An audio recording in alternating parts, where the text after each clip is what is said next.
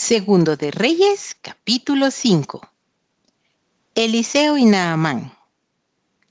Naamán, general del ejército del rey de Siria, era varón grande delante de su señor, y lo tenía en alta estima, porque por medio de él había dado Jehová salvación a Siria. Era este hombre valeroso en extremo, pero leproso. Y de Siria habían salido bandas armadas y habían llevado cautiva de la tierra de Israel a una muchacha, la cual servía a la mujer de Naamán. Esta dijo a su señora, si rogase mi señor al profeta que está en Samaria, él lo sanaría de su lepra. Entrando Naamán a su señor, le relató diciendo, Así, así ha dicho una muchacha que es de la tierra de Israel. Y le dijo el rey de Siria, Anda, ve, y yo enviaré cartas al rey de Israel. Salió pues él llevando consigo diez talentos de plata y seis mil piezas de oro y diez mudas de vestidos. Tomó también cartas para el rey de Israel que decían así. Cuando lleguen a ti estas cartas, sabe por ellas que yo envío a ti mi siervo Naamán para que lo sanes de su lepra. Luego que el rey de Israel leyó las cartas, rasgó sus vestidos y dijo, ¿Soy yo Dios que mate y dé vida para que éste envíe a mí a que sane un hombre de su lepra? Considerad ahora y ved cómo busca ocasión contra mí. Cuando Eliseo el varón de Dios oyó que el rey de Israel había rasgado sus vestidos, envió a decir al rey, ¿por qué has rasgado tus vestidos? venga ahora a mí y sabrá que hay profeta en Israel. Y vino Naamán con sus caballos y con su carro y se paró a las puertas de la casa de Eliseo. Entonces Eliseo le envió un mensajero diciendo, Ve y lávate siete veces en el Jordán y tu carne se te restaurará y serás limpio. Y Naamán se fue enojado diciendo, He aquí yo decía para mí, Saldrá él luego y estando en pie invocará el nombre de Jehová su Dios y alzará su mano y tocará el lugar y sanará la lepra. Habana y Farfar, ríos de Damasco, ¿no son mejores que todas las aguas de Israel? Si me lavare en ellos, ¿no seré también limpio? Y se volvió y se fue enojado.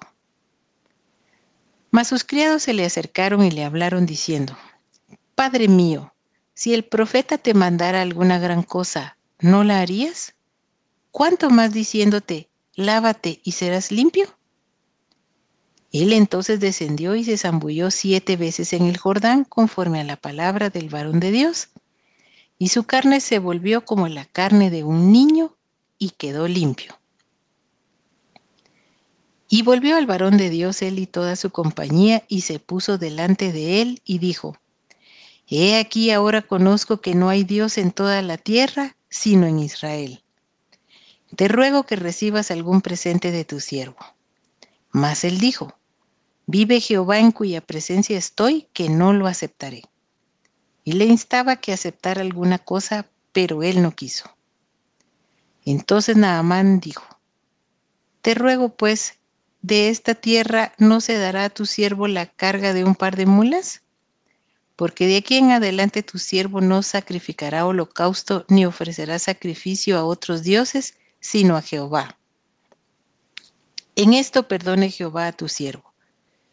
Que cuando mi señor el rey entrare en el templo de Rimón para adorar en él, y se apoyare sobre mi brazo, si yo también me inclinare en el templo de Rimón cuando haga tal, Jehová perdone en esto a tu siervo.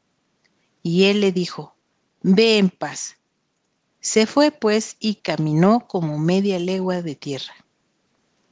Entonces Giesi, criado de Eliseo, el varón de Dios, dijo entre sí, He aquí mi señor estorbó a este sirio Naamán, no tomando de su mano las cosas que había traído. Vive Jehová que correré yo tras él y tomaré de él alguna cosa. Y siguió Giesi a Naamán, y cuando vio Naamán que venía corriendo tras él, se bajó del carro para recibirle y dijo, ¿va todo bien? Y él dijo, bien. Mi señor me envía a decirte. He aquí vinieron a mí en esta hora del monte de Efraín dos jóvenes de los hijos de los profetas. Te ruego que les des un talento de plata y dos vestidos nuevos. Dijo Naamán, te ruego que tomes dos talentos. Y le insistió y ató dos talentos de plata en dos bolsas y dos vestidos nuevos y lo puso todo a cuestas a dos de sus criados para que lo llevasen delante de él. Y así que llegó a un lugar secreto, él lo tomó de mano de ellos y lo guardó en la casa. Luego mandó a los hombres que se fuesen. Y él entró y se puso delante de su señor.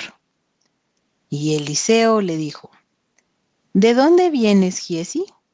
Y él dijo, Tu siervo no ha ido a ninguna parte. Él entonces le dijo, ¿no estaba también allí mi corazón cuando el hombre volvió de su carro a recibirte? Es tiempo de tomar plata y de tomar vestidos, olivares, viñas, ovejas, bueyes, siervos y siervas? Por tanto, la lepra de Naamán se te pegará a ti y a tu descendencia para siempre. Y salió delante de él leproso, blanco como la nieve.